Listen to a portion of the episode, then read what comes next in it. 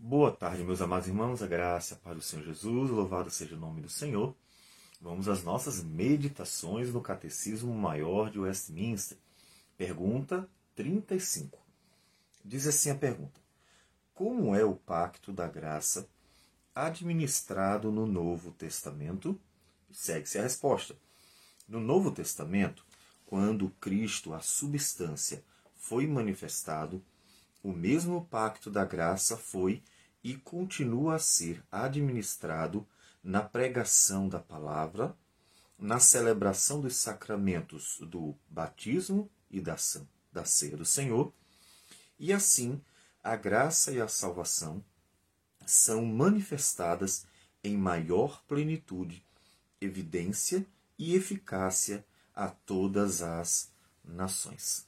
Eu gostaria de fazer a leitura do texto de Mateus, capítulo 11, versículos 7 a 11, que nos fala do testemunho que Jesus dá sobre João Batista, mas porque ele dá uma palavrinha que nos esclarece acerca dessa superioridade do Novo Testamento, ou Nova Aliança, em relação à Antiga.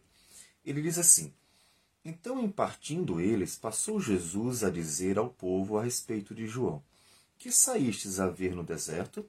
Um caniço agitado pelo vento? Sim, que saístes a ver? Um homem vestido de roupas finas?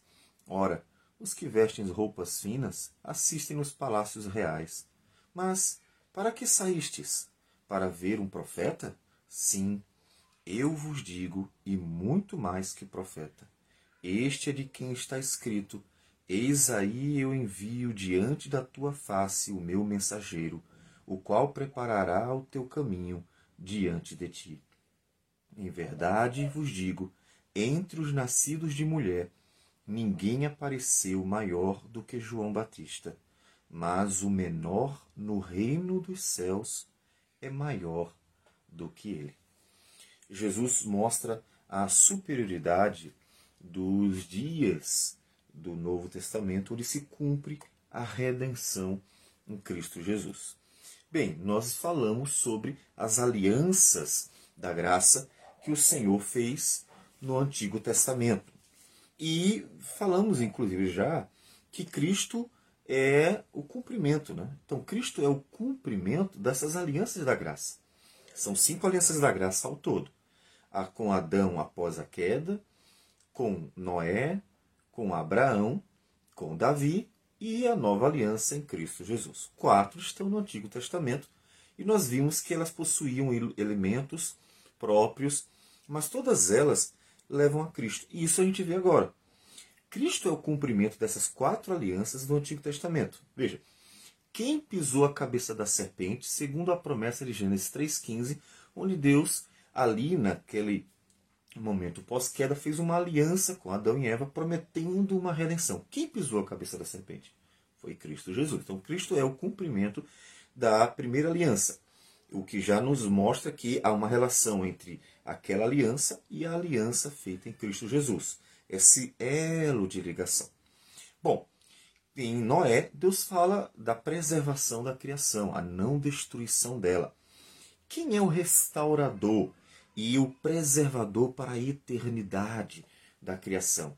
Quem que restaura tudo e quando voltar, portanto, fará com que tudo seja realmente novo, puro, restaurado, tirará o mal, né? E preservará, porque ele é o Senhor para sempre, né, da criação. Ele herdou o universo. Hebreus diz que ele é o herdeiro de todo o universo. Então, quem é o restaurador e o preservador? Não é Cristo? Então, mais um em que há uma ligação com a aliança de Cristo, a aliança com Noé também. Então estamos na mesma linha. Cristo também é o filho da promessa. Vimos inclusive em Gálatas 3,16 que Paulo diz que o descendente prometido é Cristo Jesus. Ou seja, Isaac, que é o filho da promessa, é porque ele é um dos participantes da genealogia que vai culminar em Cristo Jesus. Então, na verdade, o filho da promessa de Abraão não era Isaac, mas era em Isaac Cristo Jesus. E assim, portanto, Cristo é o filho da promessa que é o abençoador das famílias. Ele diz: Em ti serão benditas todas as famílias da terra. Então, o abençoador das famílias, quem é? É Cristo Jesus. Então, veja que na terceira aliança, nós já temos mais uma vez a mesma linha e uma ligação com a aliança feita em Cristo Jesus. E a Davi foi prometido um filho que seria rei para sempre e seria aquele que ergueria o templo do Senhor. Bom, nós vemos em Jesus chamado como o rei, o herdeiro do trono. Salmo 2 fala que o Deus dá o seu reino para seu filho, ele é o rei eterno, e ele é aquele que é a pedra angular do, da igreja, que é o verdadeiro templo do Espírito do Senhor. Ou seja, não é uma casa de tijolo, é a igreja do Senhor, tendo Jesus como a pedra angular. Portanto, veja que as quatro alianças, elas têm seu cumprimento na pessoa de Cristo. Logo, já podemos ver que há uma ligação entre elas. Mas por quê?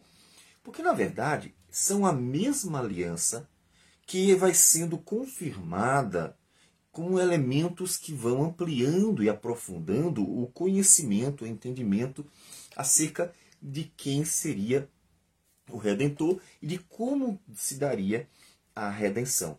Então, por isso que essas quatro alianças do Antigo Testamento, elas vão desembocar na aliança da graça, a nova aliança, a quinta aliança da graça, a aliança feita em Cristo Jesus. Então, quando Cristo Jesus vem, ele vem cumprindo todas essas alianças anteriores. E essa nova aliança que é feita no sangue de Cristo, veja, não é no sangue de um animal, mas é no sangue do Filho de Deus. Ela é um cumprimento das promessas do Antigo Testamento. Então, tudo que no Antigo Testamento vinha sendo feito por meio de ritos e figuras e símbolos, tinha o propósito de fazer-nos entender quem seria o Messias, quais as características, como seria sua obra, a redenção, a amplitude, a profundidade e assim por diante. Então, a nova aliança em Cristo, ela é o cumprimento das anteriores. Vamos pense. Se ela é o cumprimento das anteriores, ela é superior. Por que ela é superior? Porque as anteriores elas tinham proposto apontar para a aliança em Cristo Jesus. Logo, nós temos que, como diz a resposta do catecismo. Cristo a substância. O que ele quer dizer? Ele quer dizer que Cristo é a realidade e tudo o que estava dito antes era sombra. Então, por exemplo, os personagens que tipificavam Cristo eram sombras de Cristo. As figuras, como os ritos, como por exemplo o Cordeiro Pascual, era o que? Uma sombra de Cristo. Cristo é a realidade.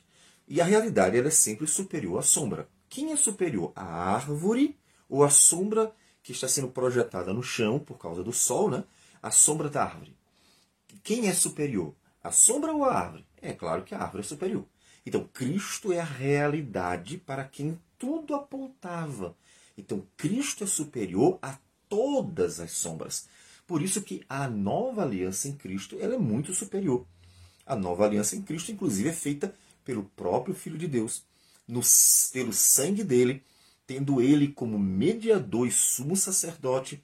Então, observe que todos os elementos da nova aliança são superiores aos antigos, inclusive os sacramentos.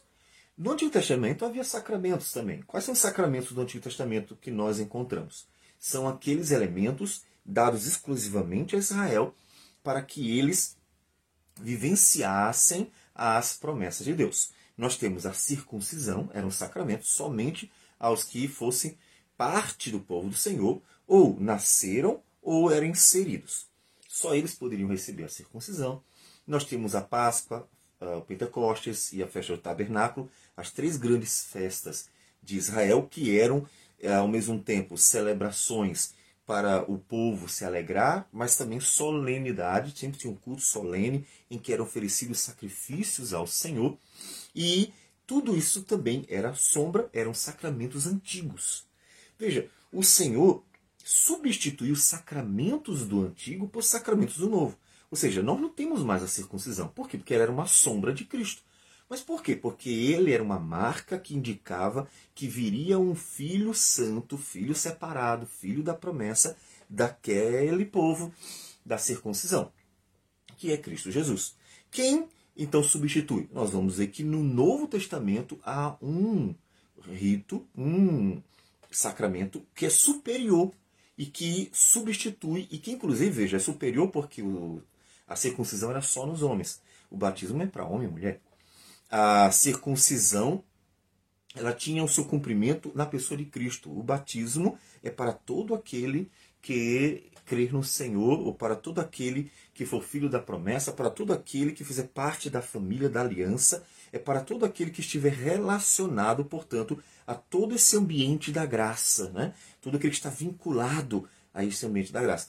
Então, ele durará até a volta do Senhor Jesus, até quando o Senhor quiser. Então, é um sacramento superior. O, a Páscoa, Pentecostes, Tabernáculo foram substituídos. Eles apontavam para Cristo também. Nosso Cordeiro Pascal, o Pentecostes, a descida do Espírito Santo, o Tabernáculo, que a gente entende que seja o nascimento do, do Senhor Jesus.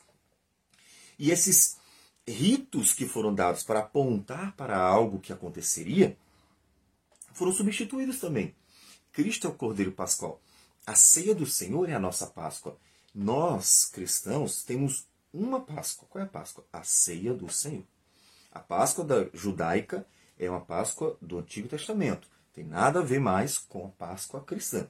É importante o cristão entender isso, porque há cristãos que ainda estão aquela. Ah, nós celebramos a Páscoa. Nós não celebramos a Páscoa, porque a Páscoa ela visava Cristo Jesus, ela se cumpre em Cristo Jesus nós celebramos a ceia. A ceia é essa nova realidade superior e que nós celebramos dominicalmente, no qual nós celebramos o fato de Cristo ter dado o seu corpo, seu sangue para nos salvar e nos tornado, portanto, parte de seu povo e herdeiros da vida eterna.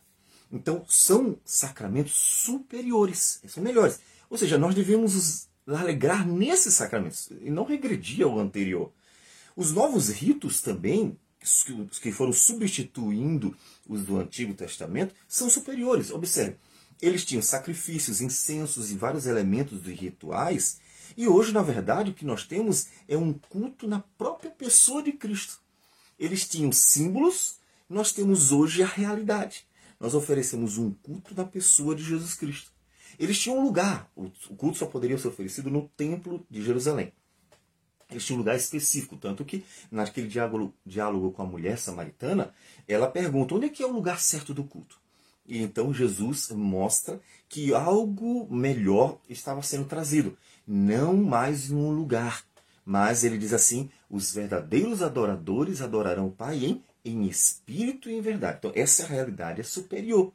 Ou seja, o lugar do culto não é mais um prédio fixo, certo, como tinha antigamente, que era, no caso, o Templo de Jerusalém. O culto agora é um culto oferecido por pessoas que estão em Cristo, que, portanto, foram justificadas, que têm um sacrifício verdadeiro e permanente, que é o Cordeiro de Deus que tira o pecado do mundo, e que foram alcançadas pelo poder do Espírito Santo e da palavra de Deus que opera eficazmente no coração, fazendo com que ela creia, ela viva para o Senhor essa nova vida. Que Paulo disse: Não vivo mais eu, mas Cristo vive em mim.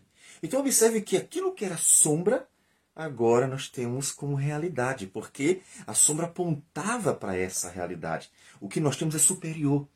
Portanto, tentar voltar e regredir para coisas do Antigo Testamento, que eram ritos que apontavam para Cristo, que eram sombras que figuravam Cristo, é um retrocesso absurdo. E nós não podemos fazer isso. O que nós temos hoje é uma nova aliança, que é o cumprimento das alianças feitas anteriormente e de todas as sombras que Deus deu para nos levar a Cristo Jesus. Vamos orar. Senhor Deus amado, muito obrigado porque o Senhor nos deu Cristo. Obrigado pela salvação nele. Receba a nossa oração em nome de Jesus. Amém. Senhor. Deus abençoe a todos e tenha um bom dia.